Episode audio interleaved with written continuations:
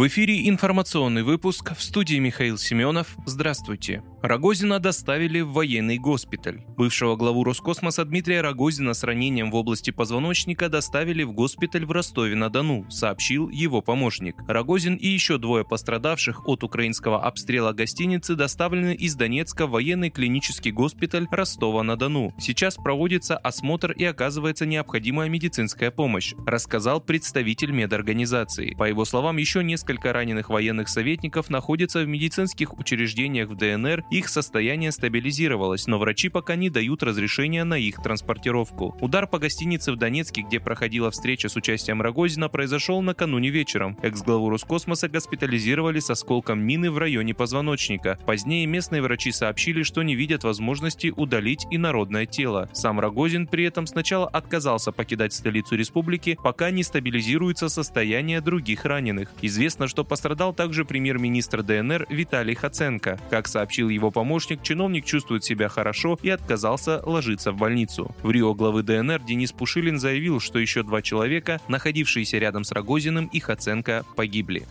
В Генштабе заявили о неуязвимости гиперзвуковых ракет «Кинжал». Российские гиперзвуковые ракеты «Кинжал» оказались неуязвимы для систем противовоздушной обороны Украины. Такое заявление сделал глава Генштаба Вооруженных сил России Валерий Герасимов на брифинге перед военными аташе иностранных государств. Он отметил, что во время специальной военной операции гиперзвуковое оружие впервые было использовано в боевых условиях. «Кинжал» — это российский гиперзвуковой авиационный ракетный комплекс. Ракеты, развивающие гиперзвуковую скорость, способны маневрировать и лететь по непредсказуемой траектории. Это позволяет боеприпасу обходить средства противоракетной обороны.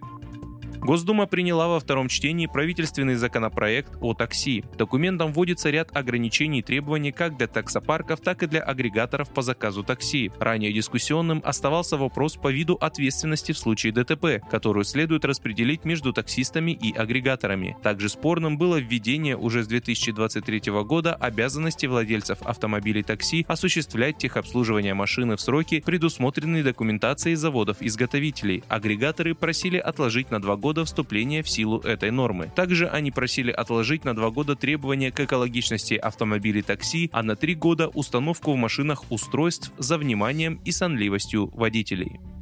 В Беларуси стартовало массовое производство ноутбуков. Об этом в четверг, 22 декабря, сообщило агентство Белта. Первый белорусский ноутбук выходит на рынок в модели HBook Mac 4. Это отечественная разработка, созданная на основе передового опыта и технологий. Аппаратная основа HBook Mac 4 разработана на процессорах Intel Core 11. Приводятся слова генерального директора предприятия «Горизонт» Юрия Предка. По его словам, приобрести ноутбук можно уже с сегодняшнего дня. Гендиректор пояснил, что над продуктом трудилась большая команда дизайнеров, инженеров, разработчиков и маркетологов с международным опытом.